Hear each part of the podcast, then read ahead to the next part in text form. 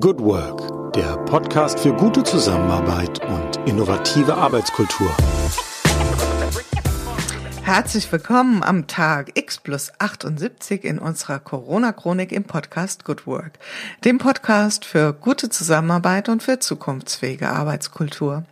Mein Name ist Julie Jankowski und ich begrüße euch ganz herzlich in unserer Sonderreihe Gute Zusammenarbeit in Zeiten von Corona. Wir haben heute den 3. Juni, also damit den Tag X plus 78. Ihr erinnert euch, der Tag X, das war der 16. März, also der Tag, an dem in Deutschland sämtliche Schulen geschlossen wurden und damit sagen wir mal das Thema Lockdown eingeläutet wurde. Heute sind wir definitiv nicht mehr in einem Lockdown in Deutschland. Wir sind in einer Phase des, ähm, sagen wir mal, regulierten öffentlichen Lebens. Es gibt sehr viele kleinteilige Vorschriften, Regelungen, ähm, Maßnahmen, die noch wirken. Es ist zum Teil nicht ganz einfach, das gebe ich ganz ehrlich auch hierzu persönlich, das zu überblicken, was in welchem Bundesland noch wie möglich ist und was nicht. Und man hat den Eindruck, dass das Thema Corona noch sehr präsent ist, allerdings sich vom Wesenskern ein Stückchen entfernt hat. Wir reden also deutlich weniger über die gesundheitlichen Aspekte der Zeit im öffentlichen Raum als über die Auswirkungen, die eben die Maßnahmen mit sich gebracht haben und auch über das Thema, wie wird es weitergehen? Wie wird es weitergehen mit unserer wirtschaftlichen Ordnung? Wie wird es weitergehen mit unserem Bildungssystem? Das sind zentrale Fragen, die derzeit intensiv diskutiert werden und Anfang Juni natürlich ganz ähm, hoch auf dem Kurs oder hoch auf der Agenda das Thema, wie wird Urlaub 2020 aussehen? Hier in der Corona-Chronik reden wir über die Arbeitswelt, also darüber, was dort passiert, wie Menschen zusammenarbeiten unter den veränderten Bedingungen, die ja immer noch anhalten. Und das halten wir fest in dieser Chronik. Und heute werden wir den Blick auf das Thema des Wirtschaftssystems lenken. Und da bin ich sehr froh und auch ein ganz großes Stückchen stolz, dass wir heute Sibylle Baden begrüßen dürfen in unserem virtuellen Studio. Sibylle Baden ist Publizistin, sie ist also Autorin und Wirtschaftsjournalistin und kann da sicherlich Profundes uns verraten zum Thema, was hat sich verändert, vor allen Dingen auch einen Blick mit uns gemeinsam darauf werfen, was wird Corona für Impact haben auf unser Wirtschaftssystem, wenn wir nach vorne schauen. Ich sage ein freundliches Guten Morgen und herzlich willkommen bei uns, liebe Sibylle. Hallo, guten Morgen, Jule. Ähm, vielen Dank für die Einladung. Ja, sehr, Großartiger sehr Podcast, ähm, den ich auch teils verfolgt habe. Täglich war schwierig, aber doch äh, öfter mal reingehört habe und ähm, natürlich mir angehört habe, wie sich die Arbeitsweise verändert hat in den unterschiedlichen Bereichen. Du hast ja sehr viele verschiedene Personen ähm, in, interviewt und jeder hatte da ja seine eigene Geschichte zu erzählen. Und letztendlich hast du ja da auch ein schönes Stück ähm, Zeitgeschichte jetzt. Ja, das, das hoffen wir doch, dass wir das mitgeschnitten haben. Das wäre ganz toll. Ja, und das ist tatsächlich so der Blickwinkel, der ist, ähm, soll möglichst vielfältig sein hier in der Corona-Chronik. Starten wir erstmal mit deiner Perspektive, ganz persönlich gesprochen. Wie geht's dir heute und vor allen Dingen, wie bist du in den Tag gestartet? Heute geht's mir sehr gut. Ich bin schon sehr früh in den Tag gestartet, ähm, weil ähm, äh, ich einen Klempner im Haus habe. Das heißt, ich war schon 7 Uhr auf den Beinen. Normalerweise bin ich äh, immer 8 Uhr, ähm, stehe ich auf und äh, ja, und habe Frühstück mit meinem Mann und um neun bin ich am Arbeitsplatz. Mhm. Also das heißt, dein Arbeitsplatz sieht jetzt im Moment wie genau aus? Mein Arbeitsplatz ist eigentlich seit zehn Jahren äh, mein Computer, mein Büro zu Hause oder das Hotelzimmer oder WeWork oder ja, alles, was ich brauche für meine Arbeit als Autorin, ist im Grunde genommen mein Computer und Mikrofon und ein Schreibtisch. Mhm.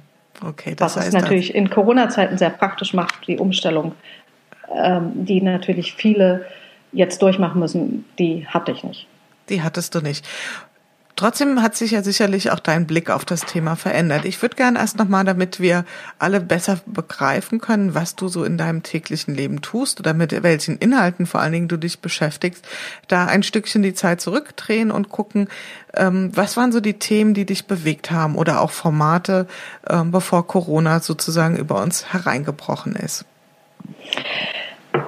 Die Formate und die Themen, die mich interessiert haben, sind genau die gleichen, ähm, die jetzt für jedermann sichtbar sind. Ich habe im Grunde seit, seit der internationalen Finanzkrise vor, ja, wann war die, 2008, 2007, mich mit den Dingen beschäftigt, über die jetzt eigentlich alle reden, außer der Gesundheit. Nämlich die, Schwach, die Schwachstellen, die Corona jetzt alle aufzeigt, von der Finanzindustrie, von der europäischen Vision, von dem Führungsanspruch Asiens, von wie geht es dann weiter mit dem Kapitalismus. Ähm, mit all diesen Sachen beschäftige ich mich seit zehn Jahren. Und ich habe im Grunde genommen seit der letzten Krise beobachtet, wie Werte wegbrechen, wie sie sich erst verändern und wegbrechen, wie sich Gesellschaften völlig verändern, wie sie, und das kann man ja auch in Amerika unheimlich gut sehen, äh, wie sie von einem Barack Obama allen Ernstes zu einem Donald Trump gehen. Das sind unheimlich spannende Beobachtungen und damit beschäftige ich mich schon lange. Dieses Virus, äh, ja, kam jetzt für mich nicht so wahnsinnig überraschend, weil ich das schon in meinem Buch hatte. Mhm. Ich habe äh, ja, es ist da. Es, es war klar, dass irgendwann ähm, ist der Zenit überschritten und da muss die Welt einfach mal stillstehen. Ob das jetzt nun ein Virus war oder, oder eine internationale Finanzkrise, jetzt haben wir das Virus. Ja, und jetzt müssen wir eigentlich alle mal hingucken und auch länger als einen Tag oder eine Woche. Wir müssen so lange hingucken auf die Probleme und die Schwachstellen, die wir jetzt alle klar und deutlich sehen und schauen, wie geht es dann weiter? Jetzt hast du ja an ein oder anderen Stelle schon mal dein Buch erwähnt und äh, neugierig wie ich bin, beziehungsweise ein bisschen haben wir es ja schon im Vorgespräch geklärt, Sibylle, äh, würde ich gerne auf das Buch nochmal zu sprechen kommen.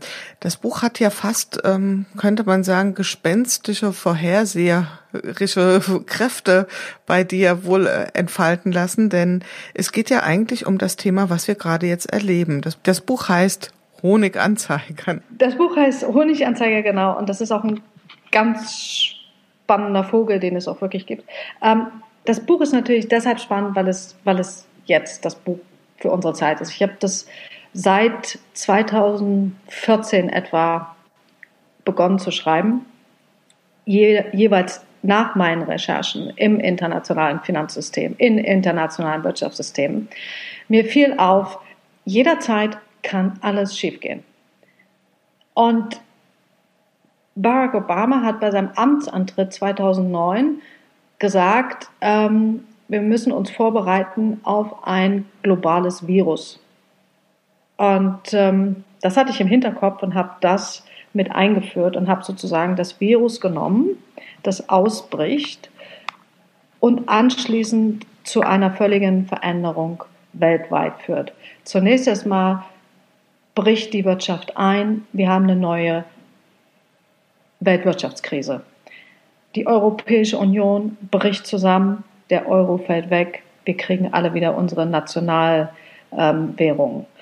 Und acht Jahre später bereitet sich eine Weltelite darauf vor, eine Weltregierung zu etablieren.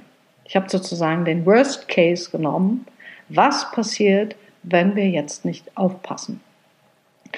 Und ja. Damit warst du ja quasi prophetisch unterwegs. Wann hast du das Buch geschrieben? Also es ist ja jetzt, also, glaube ich, vor kurzem erst herausgekommen. Ja, es ist im, im, im Herbst letzten Jahres ähm, rausgekommen mhm. und ich habe dieses Buch im Grunde genommen über zehn Jahre geschrieben. Ich habe ähm, meine Recherchen halt verpackt und für ein Sachbuch war mir das zu gefährlich.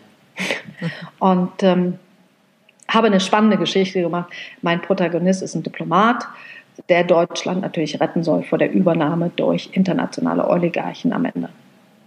Und der geht letztendlich in einem Art faustischen Endspiel um die Welt ähm, geht es auch um seine eigene Seele. Also da sind zehn Jahre Arbeit in diesem Roman und ich habe den Honiganzeiger gewählt, den, diesen Vogel, weil der das alles ausdrückt, ähm, was dieser Charakter erlebt. Der Honiganzeiger ist ähm, eine ganz gefährliche Gattung. Ich glaube, der gehört zu den Spechten und der führt den, der heißt Honiganzeiger, weil, ein, weil er einmal den Menschen zum Honig führt. Der kann den Honig selber nicht verarbeiten, der braucht nur den, äh, das Wachs und der Mensch nimmt halt den Honig. Und zum anderen ist er halt ein brutaler Mörder. Die Eltern setzen das geschlüpfte Küken äh, in das Nest einer anderen Vogelfamilie. Und bevor die Mutter also das Nest verlässt, ähm, hackt es alle anderen Eier an. Und die, die dennoch überbleiben, werden von diesem Honiganzeiger richtig brutal ermordet. Und nicht nur das, die Altvögel, die Eltern der anderen, sehen das alles, alle beobachten das und trotzdem füttern die diesen kleinen Honiganzeiger, der dann, äh, sobald er größer ist und flügge ist, das Nest als einziger Vogel gut genährt verlässt. Und diese Metapher von vom Land des Honig und gleichzeitig ein brutaler Mörder zu sein, fand ich passte sehr gut in die Geschichte. Wie sehr fühlst du dich jetzt aktuell, ja, reibst du dir die Augen und sagst, ich habe ja im Prinzip schon alles beschrieben, was jetzt funktioniert, was jetzt gerade um uns herum geschieht? Oder kannst du das sozusagen trennen, diese Fiktion, die du entworfen hast und das, was du jetzt durch Corona erlebst?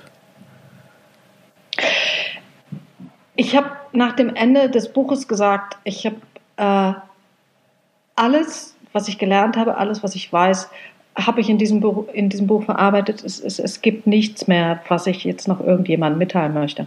Und dann kam Corona. Und dann habe ich mir das eine Woche angeguckt. Erst stillschweigend, weil ich ähm, eigentlich entsetzt war darüber, dass also wieder eine neue Treppenstufe erreicht war in dieser doch eher furchtbaren Entwicklung. Und B, dass andere Treppenstufen noch folgen, so wie es aussieht. Und dann kann man zwei Sachen machen. Man kann sich zurücklehnen und unheimlich cool der Welt erzählen, was man doch alles weiß. Oder man kann sich hinsetzen und sagen, okay, in der Realität, was sind heute im April, Mai, Juni 2020 die Schwachstellen? Wo gibt es Hilfe? Wer hat Möglichkeiten? Äh, neue Visionen? wo kann eine Veränderung stattfinden? Wie kann die aussehen? Was kann man selber dafür tun? Ja, und dann saß ich halt an meinen Essays. Was magst du vielleicht mal so zwei, drei konkrete Schwachstellen nennen, ähm, die du schon lang auf dem Radar hast? Also wir haben jetzt alle Fantasien, was das sein könnte, aber vielleicht magst du mal etwas rauspicken, genau, was ja. dir da besonders in den Sinn kommt. Okay, ähm, ich habe während der Corona-Krise, eigentlich wollte ich nach meinem Buch nichts mehr schreiben. Mein, mein Bedarf war eigentlich gedeckt und ich habe gesagt, ich habe der Welt alles erzählt, jetzt Schluss. Dann kam Corona und dann war klar, ähm, was ich in den Medien sehe, ist das eine, damit kann ich überhaupt nichts anfangen. Ich muss mich also wieder selber auf die Reise machen und mir selber die Informationen holen, wie diese Schwachstellen jetzt eigentlich zu handhaben sind. Und ich habe als allererstes ähm, mich um die Finanzwelt gekümmert. Sprich, ich habe geschaut, wer gewinnt denn jetzt hier eigentlich in der Krise und wer ist der große Verlierer. Und um das vorwegzunehmen, es ist extremer geworden. Die, die, die vorher schwach waren und gelitten haben, und arm waren, die werden jetzt noch ärmer. Die, die vorher schon einflussreich und reich waren, da ist gleich jetzt noch ein Stück mehr. Und ich habe natürlich in den verschiedenen ähm, Recherchen gelernt, dass zum Beispiel die Hedgefonds und Investmentbanker wahnsinnige Summen verdient haben durch Corona, durch Wetten und auch mit Corona, weil sie auf verschiedene Aspekte setzen ähm, äh, und wetten, dass der Wert hochgeht oder runter. Und es gab zum Beispiel in Großbritannien etliche Investmentbanker, äh, Invest, Investmentbanker, die teilweise zweieinhalb Milliarden Pfund verdient haben in einer Woche. Da stellt sich für mich die Frage, natürlich kann ich die an den Pranger stellen, natürlich kann ich sagen, ähm, wie kann das sein, ähm, alles rutscht ab, die Wirtschaft bricht weg und hier sind die Hedgefonds-Manager, ähm, die so viel Geld verdienen. Die Frage geht ja viel weiter. Warum lassen unsere politischen Strukturen das denn eigentlich zu? Warum öffnen wir so weit die Türen, dass die, die wetten, so viel Geld verdienen können, ob in Krisen oder nicht in Krisen, und dass die anderen ähm, eigentlich Opfer des Sparens werden. So, das war das Erste. Und das Zweite war, was passiert eigentlich hier in Europa? Nun war ich während der ähm, Quarantäne in Frankreich, wo alles etwas angespannter war da war ja wirklich Ausgangssperre und ich konnte auch nur raus mit einem, ähm, mit so einem Formular, was ich ausfüllen müsste, auch nur für eine Stunde und nur zum Einkaufen und wieder zurück. Das war schon äh, ziemlich grenzwertig, wochenlang. Eigentlich bis gestern war das fast so. Und wenn man in einem anderen Land ist, dann ist automatisch der Blickwinkel natürlich ein anderer. Dann betrachtet man Europa mit völlig anderen Augen und etwas, was ich für mich gelernt habe, ist, ich betrachte mich schon als Europäer. Wenn du mich jetzt fragen würdest, bist du Deutsche oder bist du Europäerin, würde ich sagen, ich bin Europäerin mit einem deutschen Pass. Mhm. Und das ist was, was ich sehr schön fand. Das hat mir unheimlich gut gefallen. Aber die Betrachtung auf Europa, die hat mir gar nicht gefallen. Was sofort zutage trat, war der große, große Mangel an Solidarität. Die ersten Bilder, die wir aus Italien gesehen haben, hatten im Grunde genommen zum Resultat, dass Menschen wie ich, die sich als Europäer verstehen, äh, nur mit Entsetzen reagieren kommen. Nach, nach Italien die Grenzen zuzumachen, die Mauern hochzuziehen, Hilfsleistungen, wie Deutschland das gemacht hat, kategorisch zu verweigern. Ähm, DHL hat keine Post angenommen, die nach Italien ging. Wenn jemand Atemmassen schicken wollte, wurde das nicht angenommen oder zurückgeschickt. Das sind natürlich Dinge, die im persönlichen Leben haften bleiben ob jetzt bei dem Italiener oder dem Franzosen oder dem Spanier, das wird nicht vergessen werden. Und der frühere Bundeskanzler Schröder und ich glaube auch zwei Bundesminister haben auch große Aufrufe gestartet, dass wenn wir jetzt nicht Solidarität zeigen mit Europa, dann wird dieses Europa nicht überleben. Dann wird diese EU auseinanderbrechen. Ich kann mich noch dran erinnern, also das Wort Solidarität, deswegen würde ich da gern mal ein bisschen einhaken, weil das war ja in den ersten Wochen eigentlich wie so eine Art ähm, ja, Alltagsvokabel. Also man sprach ja überall von großer Solidarität. Insofern ist das vielleicht auch ein bisschen ein Widerspruch zu dem, was du beobachtet hast. Aber wenn ich das nochmal für mich so übersetze, war die Solidarität ja vor allen Dingen mit den eigenen äh, Mitbürgern, also innerhalb von Deutschland, aber nicht unbedingt ähm, jenseits der Grenzen. Also ich kann mich auch erinnern, dass ich dachte, warum holt man nicht Menschen aus Italien hierher in unsere äh, deutschen Krankenhäuser, die eben nicht ausgelastet sind? Und das hat ja tatsächlich nicht stattgefunden. Erst später dann, ich glaube, Franz französische Patienten wurden zum Teil ähm, nach Deutschland in deutsche Krankenhäuser äh, überwiesen. Aber war das, also wenn ich das richtig verstehe, deine Beobachtung, Solidarität hat nicht stattgefunden, zumindest nicht auf europäischer Ebene, sondern jeder schön in seinem eigenen Land Grenzen hoch und jeder versucht sozusagen ungeschoren aus, die, äh, aus der Krise rauszukommen. Ja, das, das war definitiv ähm, meine Beobachtung. Und ähm, die nationalen Interessen waren plötzlich zu 100 Prozent wieder da. Nicht unbedingt bei der Bevölkerung, aber definitiv in der Politik. Die Politik hat rigoros nationale Interessen äh, vertreten. Europa kam da weit, weit dahinter. Und das ist einfach nicht richtig. Das ist nicht richtig. Wir können hier nicht die ganze Zeit unter der Ägide leben. Wir sind alle Europäer und ohne, Euro, ohne Europa kann Deutschland nicht existieren. Und dann kommt die erste Krise, die erste Windböe. Und als alles erstes ziehen wir mal die Grenzen hoch. Na, so geht das nicht. Und ich glaube auch nicht, dass die, ähm, dass die vielen Finanzpakete, die jetzt da geschnürt werden, das Nonplusultra sind. Die natürlich sind die wichtig, die sind überlebenswichtig. Die waren ja auch 2008 nach der Finanzkrise überlebenswichtig. Aber die Europäische Union ist ja auch eine emotionale Union. Wir sind ja nicht eine Union von Bürokraten, wir sind ja eine Union von Menschen. Und die Idee von einem gemeinsamen Europa bedeutet den Menschen mehr, als sich, glaube ich, die Politik das so vorstellen kann. Was ich gut fand, war der Einsatz von der, von der Ursula von der Leyen, dass sie halt gleich nach vorne geguckt hat und gesagt hat, wir brauchen sofort ein Wiederaufbaupaket ähm, etc. Das, das fand ich gut.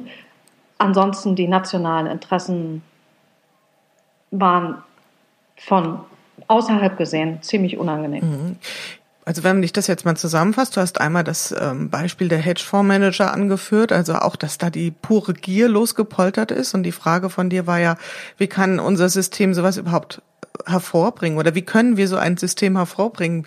Noch stärker als die Frage, wie können einzelne Manager so etwas tun? Und dann die Frage auch, wie konnten wir zusehen, dass wir diesen europäischen Gedanken so haben untergehen lassen in der ersten wirklichen Krise oder in einer wirklich großen Krise? Äh, kann man sich sicherlich drüber unterhalten, ob wir nicht schon die ein oder andere belastende Situation hier in Europa hatten. Und ähm, du hast auch wenn ich das richtig verfolgt habe, in den sozialen Medien ja dazu auch ein Essay vorbereitet. Also du hast dich ja strukturell mit den Gewinnern und Verlierern beschäftigt. Vielleicht magst du etwas sagen, wie du dazu kamst, dieses Essay ähm, in die, ins Leben zu rufen und ähm, ob das eine eigene Recherche ist oder dass wir da ein bisschen was zu erfahren. Ich habe, ähm, wie alle das gemacht haben, natürlich mich erstmal an die Medien gewendet das hat, glaube ich, nicht länger als 48 Stunden gedauert. Das ist, ich fand das unerträglich.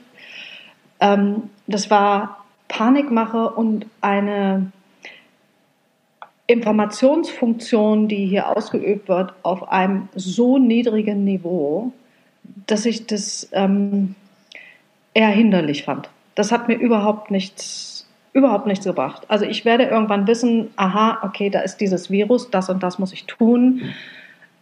Und das mache ich dann auch. Es hilft mir aber natürlich ganz wenig, wenn ich im Minutentakt gesagt bekomme in irgendwelchen Sondersendungen, äh, jetzt hat Nordrhein-Westfalen wieder drei mehr oder drei weniger und es gibt Balkonsingen und so weiter und so fort.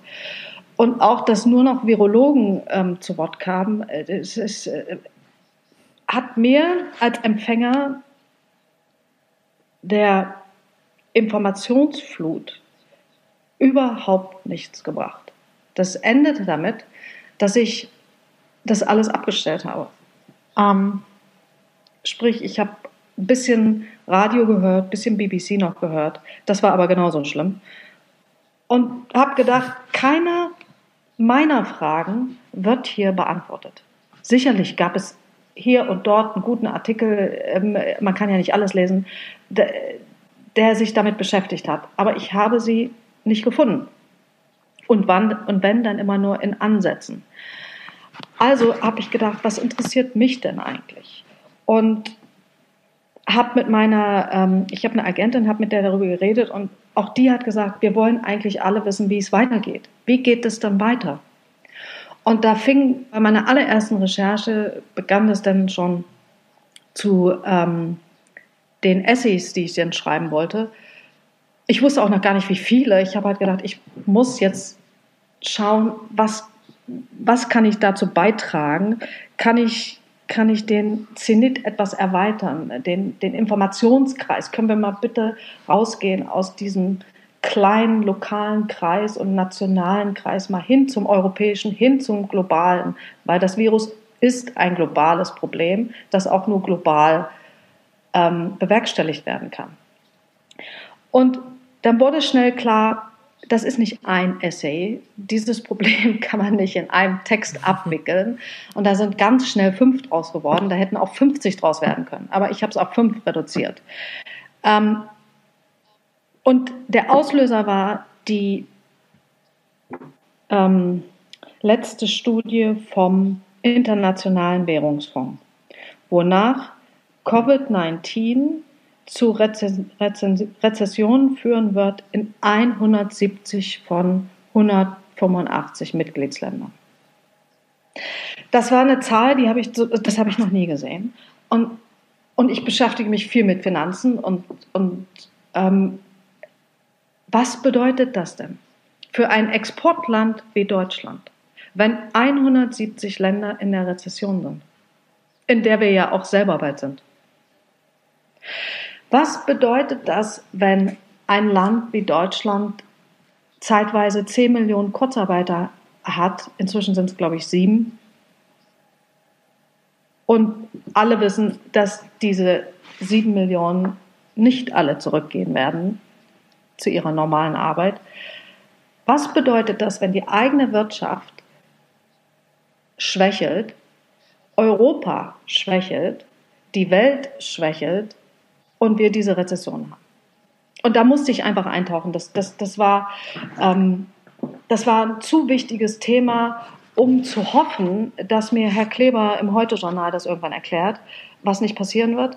Also muss ich, das, muss ich da selber eintauchen. Und habe sehr schnell dann meine Essays geschrieben, die, ich glaube, ich, ich weiß jetzt nicht genau, in fünf oder sechs verschiedenen äh, Medien erschienen sind und, ähm, und auch ja, ziemlich populär waren, weil die Leute mhm.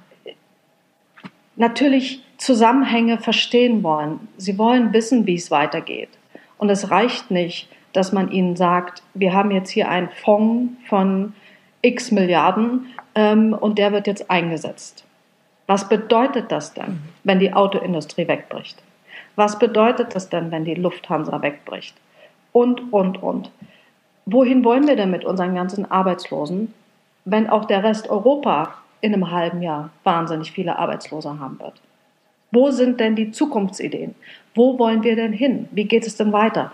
Und da kommt man einfach nicht mehr drum herum, sich wegzubewegen von der nationalen Politik. Und da muss man, man muss in die globale Politik schauen. Man muss zu den Vereinten Nationen gehen. Man muss ins Weltwirtschaftsforum gehen, um sich zu informieren, im globalen Ton Kontext, wie kann denn meine Zukunft aussehen? Wo hast du Fragen oder wo hast du Antwort auf deine Fragen gefunden? Du sagst ja, ähm, die normalen deutschen Medien, die, die sogenannten Massenmedien haben dir dann nicht getaugt.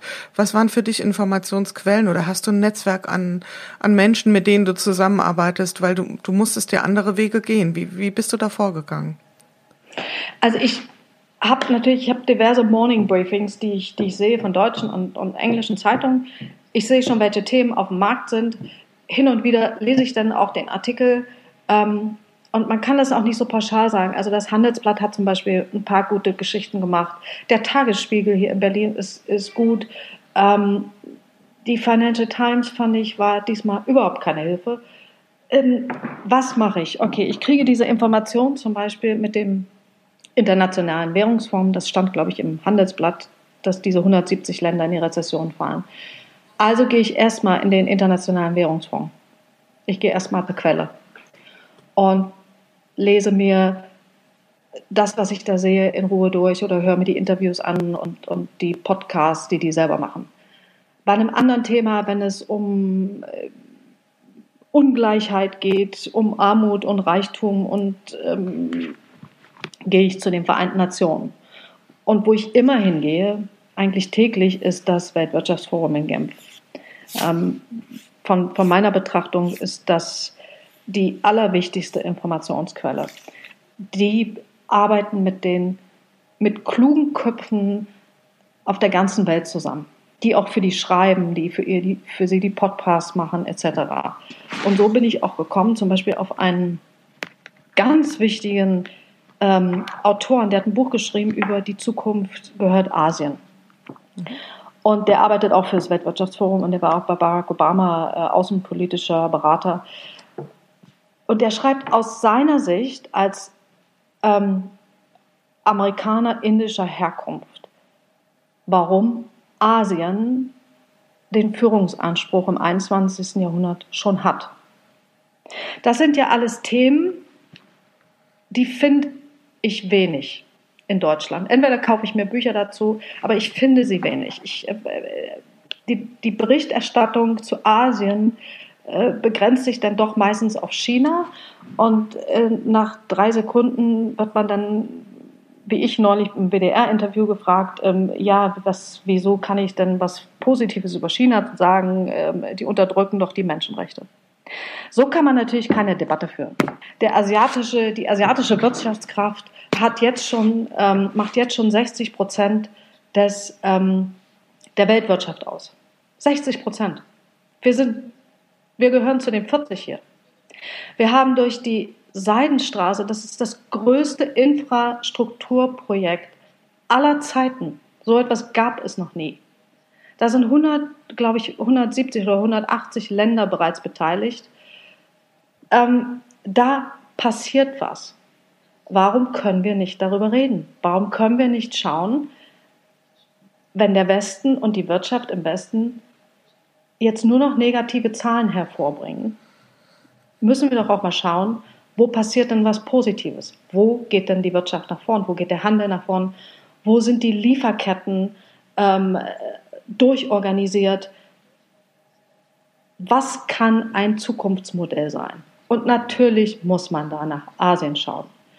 Und jetzt hat die Kanzlerin, glaube ich, für die ähm, EU-Präsidentschaft auch das allererste Meeting, was sie einberufen hat, ist mit China. China wird also kommen und man wird sich in der EU austauschen, welche Projekte man dann zusammen machen kann. Immerhin. Das ist ja ähm, schon mal eine positive Richtung. Man, darf nicht permanent alles auf den kleinsten gemeinsamen Nenner reduzieren.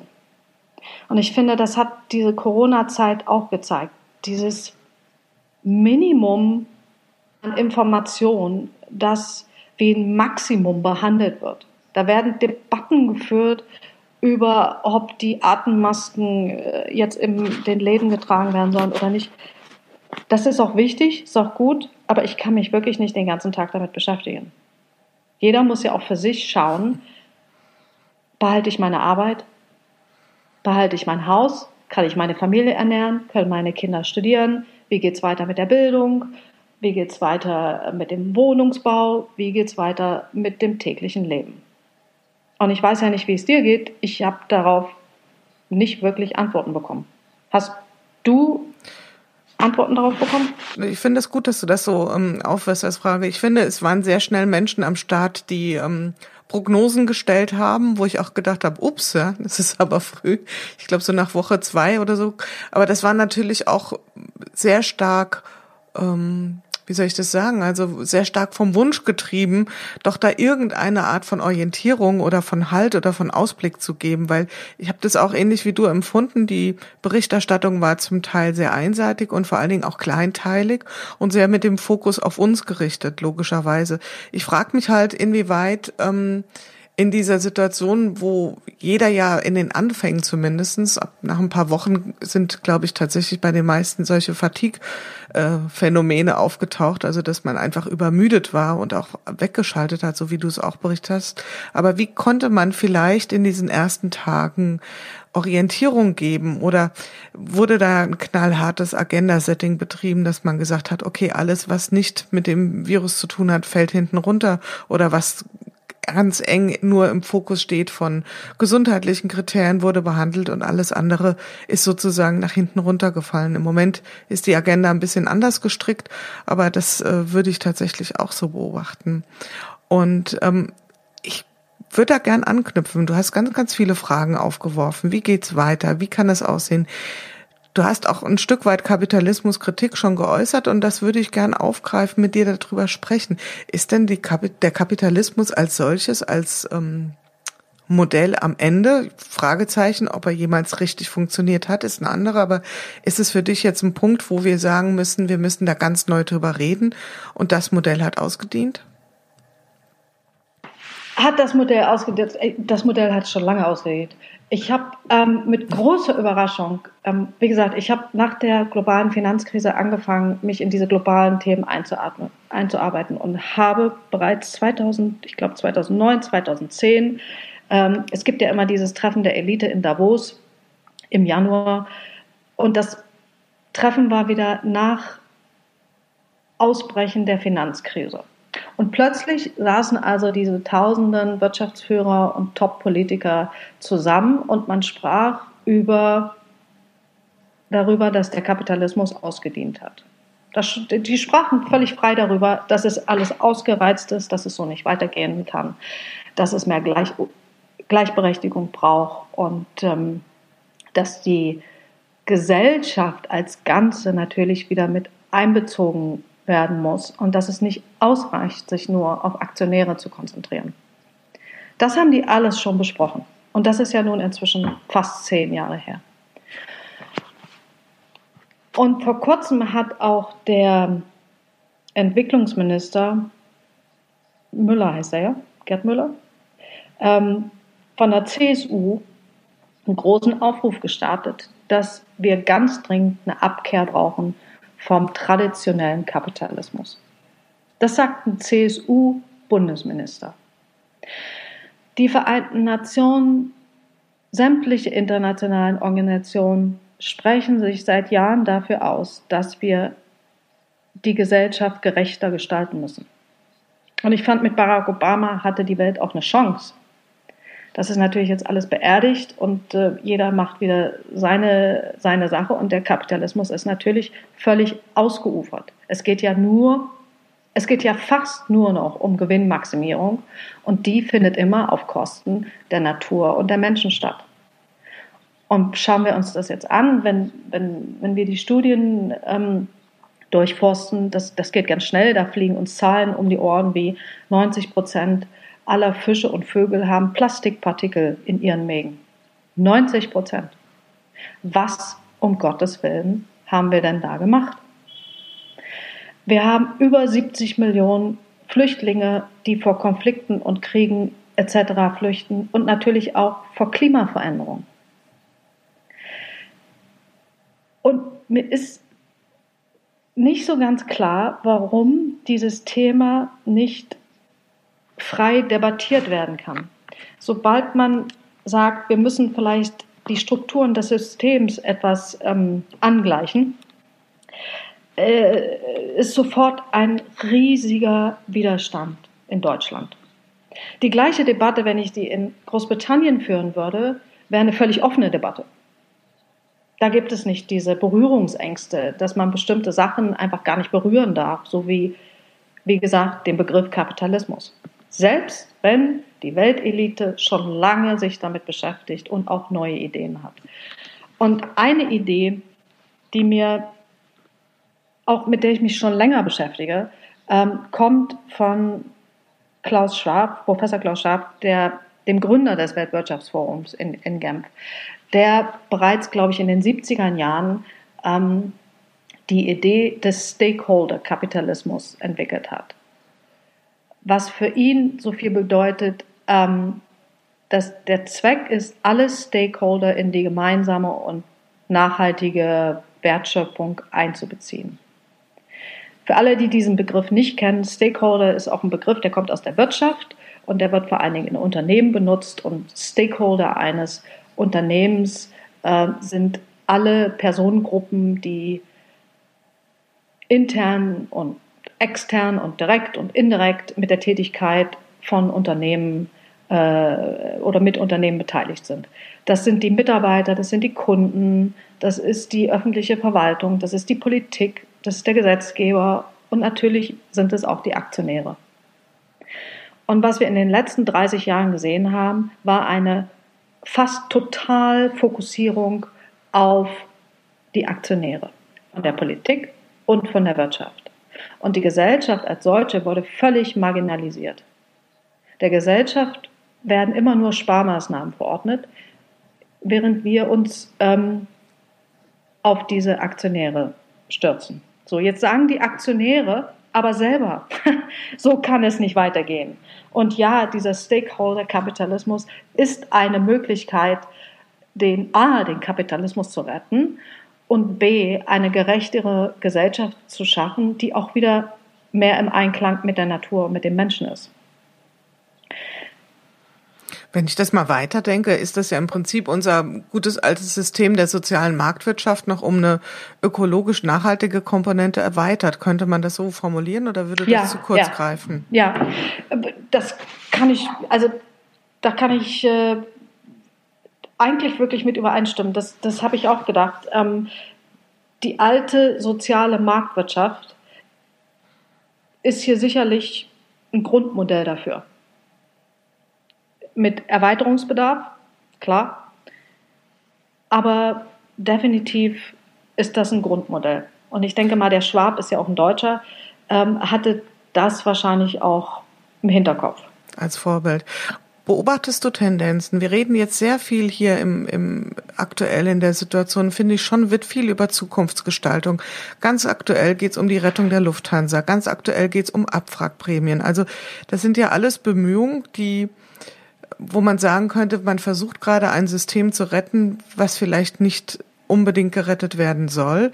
Gleichzeitig gibt's natürlich ähm, die Drohvokabel der, der Arbeitsplätze, die damit ja dann auch tatsächlich vernichtet würden. Ähm, wie siehst du denn im Moment überhaupt eine Bereitschaft in der Politik, in der Gesellschaft über solche neuen Visionen ernsthaft nachzudenken und auch die zu gestalten, also sowas wie ein Stakeholder-Kapitalismus. Ist die Zeit reif dafür oder ist es jetzt genau die Unzeit? Also ich glaube, die Zeit ist absolut reif dafür und wir haben auch gar nicht mehr so viel Zeit. Jetzt ist Deutschland ja ein wahnsinnig altes Land. Wir sind die zweitälteste Gesellschaft der Welt und deshalb kann man das vielleicht auch gut verstehen, dass man keine Veränderung möchte. Nichtsdestotrotz gibt es die neuen Generationen. Ähm, und man muss sich um die Zukunft bemühen. Das ist einfach ähm, ein, eine Grundpflicht des Menschen, sich auch um die Nachkommen zu kümmern. Und natürlich ist jetzt der richtige Zeitpunkt. Und wenn ein ultrakonservativer CSU-Bundesminister sich vom traditionellen Kapitalismus abwenden möchte, nicht möchte, er sagt, das, das darf auf keinen Fall weitergeführt werden. Es gibt kein Zurück zu vor Corona dann ist mir nicht ganz bewusst, warum das nicht in die Gesellschaft hinein kommuniziert wird. Warum das immer nur am Rande stattfindet und man selber sich seine Informationen zusammensuchen muss. Warum gibt es dann nicht große Medienkampagnen? Und zur Lufthansa, die Luft, dieses Beispiel zeigt ja schon wieder, wie unbereit die deutsche Politik ist, sich den wirklichen Problemen zu stellen. Die Lösung kann nicht immer sein, Geld zu drücken und die großen Säcke der Steuergelder auszuschütten. Ob das 2009 war und 2010 ähm, für die Banken und jetzt für die Wirtschaft. Da muss etwas mehr kommen. Und ich habe heute Morgen im Handelsblatt Morning Briefing schon wieder gesehen, dass die Lufthansa natürlich EU-Auflagen bekommt, die sich aber fast nur auf wieder die Löhne und Gehälter der Angestellten und der Mitarbeiter beschränken.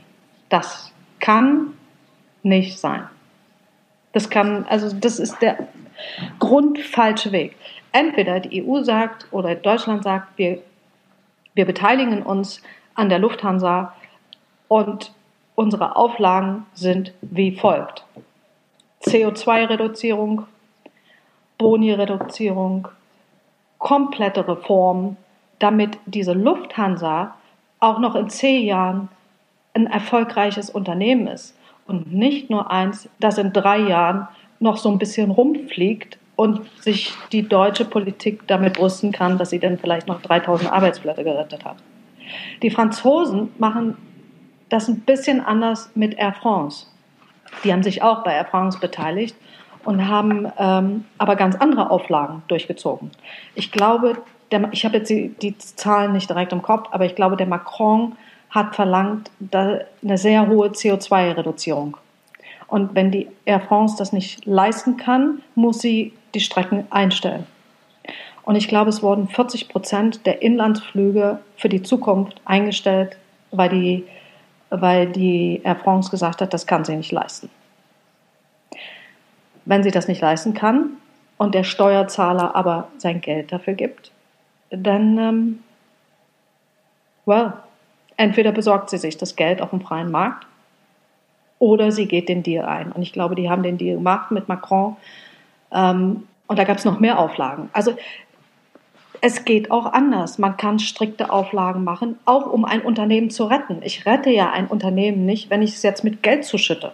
Das beste Beispiel ist ja die Deutsche Bank. Die haben ein Bailout bekommen und vor der Finanzkrise 2008 waren die über, war die Aktie über 100 Euro wert. Wenn man sich den Wert heute anschaut, mit Bailout und mit, ähm, permanenten, mit permanenter Rücksichtnahme der Politik, liegt die Aktie jetzt, glaube ich, bei 6 oder 7 Euro. Die Deutsche Bank spielt nicht mehr mit. Also Geld auszuschütten mit wenig Auflagen, das kann man sich, glaube ich, sparen. Und das Gleiche gilt ja für die Autoindustrie. Diesel und Benzin ist nun mal die Vergangenheit. Es ist die Vergangenheit. Natürlich kann ich da Abwrackprämien zahlen und dies und jenes. Es ist aber nicht die Zukunft. Möchte ich denn jetzt VW helfen, wirklich die Firma fit machen, fit zu machen für die Zukunft und Daimler und wie sie alle heißen? Oder möchte ich mich einfach nur in die nächste Wahl als Politiker hinüberretten? Wenn, wenn du jetzt vor der Entscheidung stehen würdest, du bist in der Regierung und hättest jetzt links äh, die, ähm, den großen Milliardenfonds und rechts die ganz unbequemen Strukturveränderungen und Auflagen, die du also verabreichen möchtest, was würdest du machen? Ja, das ist natürlich Zucker für das Volk, ja, auf jeden Fall. Ähm, das sind jetzt natürlich ähm, alles große Anforderungen, ähm, die du formulierst. Und die Frage ist, wenn wir nochmal bei dem Thema Stakeholder-Kapitalismus bleiben, wer müsste da am Tisch sitzen? Also wie gibt, gibt es denn Visionen, wie die Umsetzung aussehen könnte? Oder ist es einfach erstmal eine Idee, dass etwas anders werden muss, sondern oder gibt es hier schon ganz konkrete Vorstellungen? Also du hast Schwab zitiert, hat er Vorstellungen, wie es aussehen könnte? Wie könnte so ein Stakeholder-Kapitalismus bei uns aussehen? Ja, also von, von dem, was er ähm, sich vorstellt, dazu gehört auf jeden Fall schon mal eine andere Philosophie. Nämlich, ich glaube, er sieht die Unternehmen als Treuhänder der Gesellschaft. Ein Unternehmen ist nicht nur dafür da, um maximalen Profit zu erwirtschaften.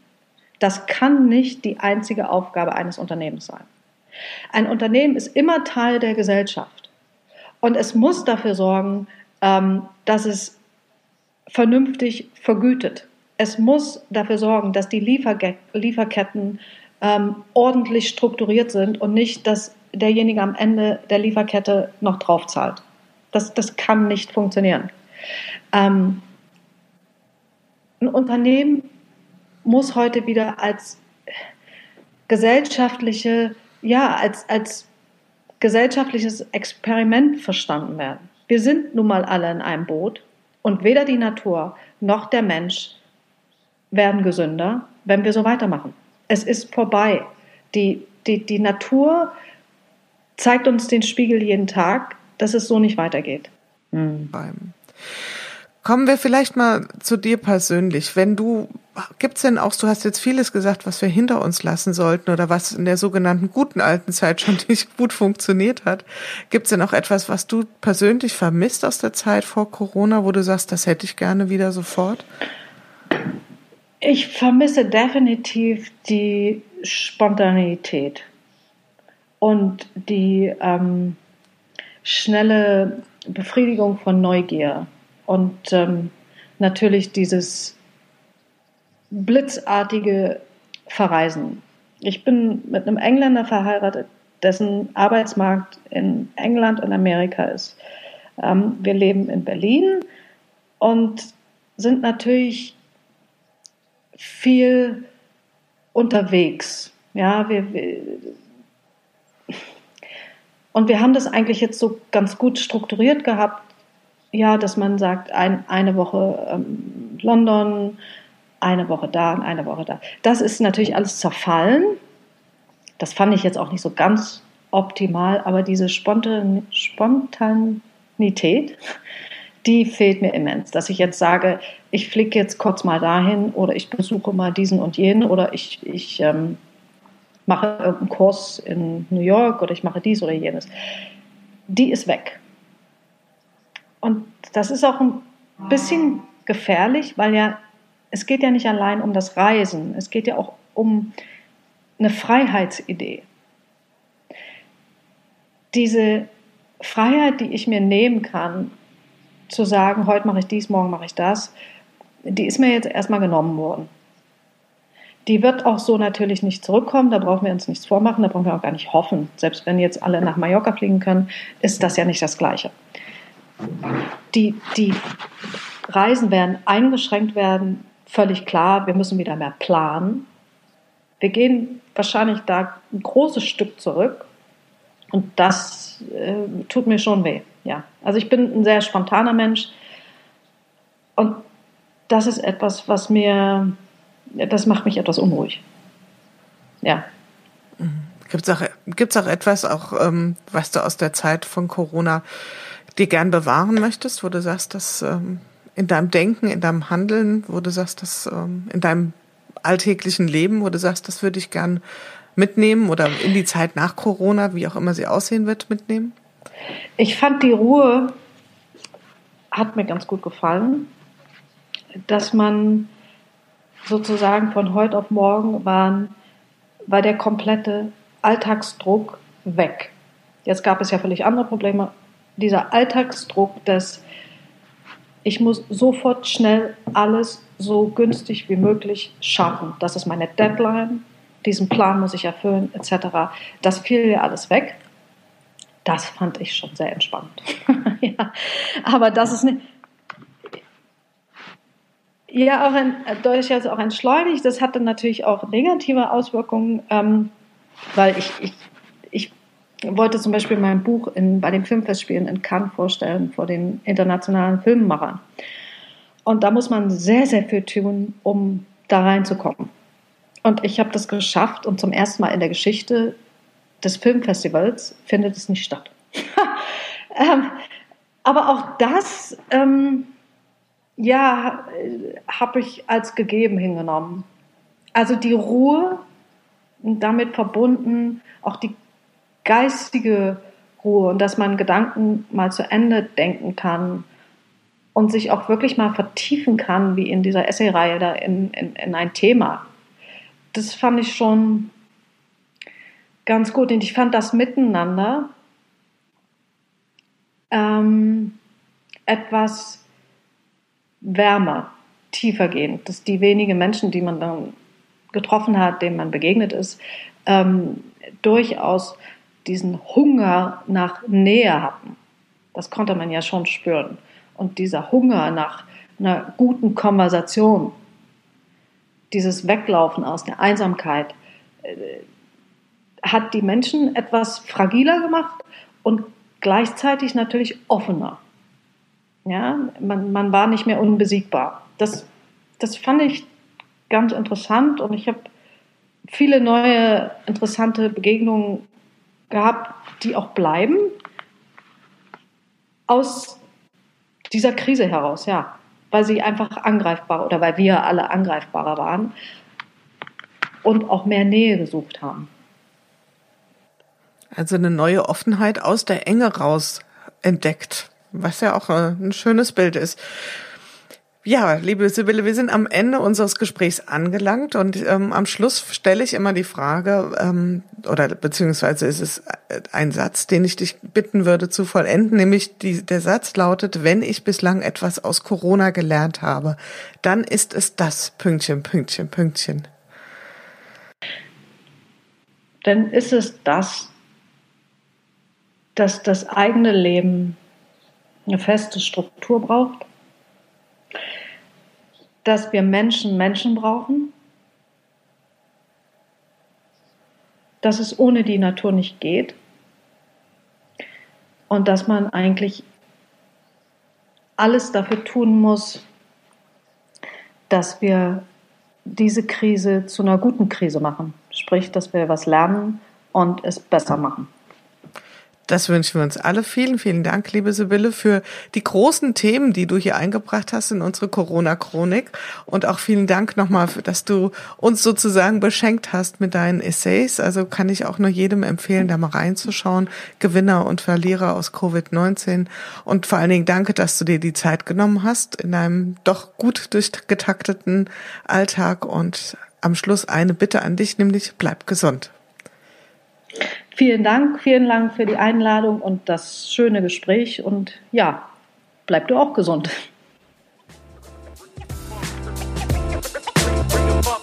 Ja, das war's für heute wieder in unserer Corona-Chronik im Podcast Good Work, dem Podcast für gute Zusammenarbeit und für zukunftsfähige Arbeitskultur. Wenn ihr Lust habt, noch weitere Folgen euch anzuhören, schaut einfach auf www.umic.de slash podcast oder über iTunes und Spotify. Ich freue mich, euch wieder hier zu hören und habe am Ende nur einen einzigen Wunsch an euch, nämlich bleibt gesund. Eure Julia Jankowski.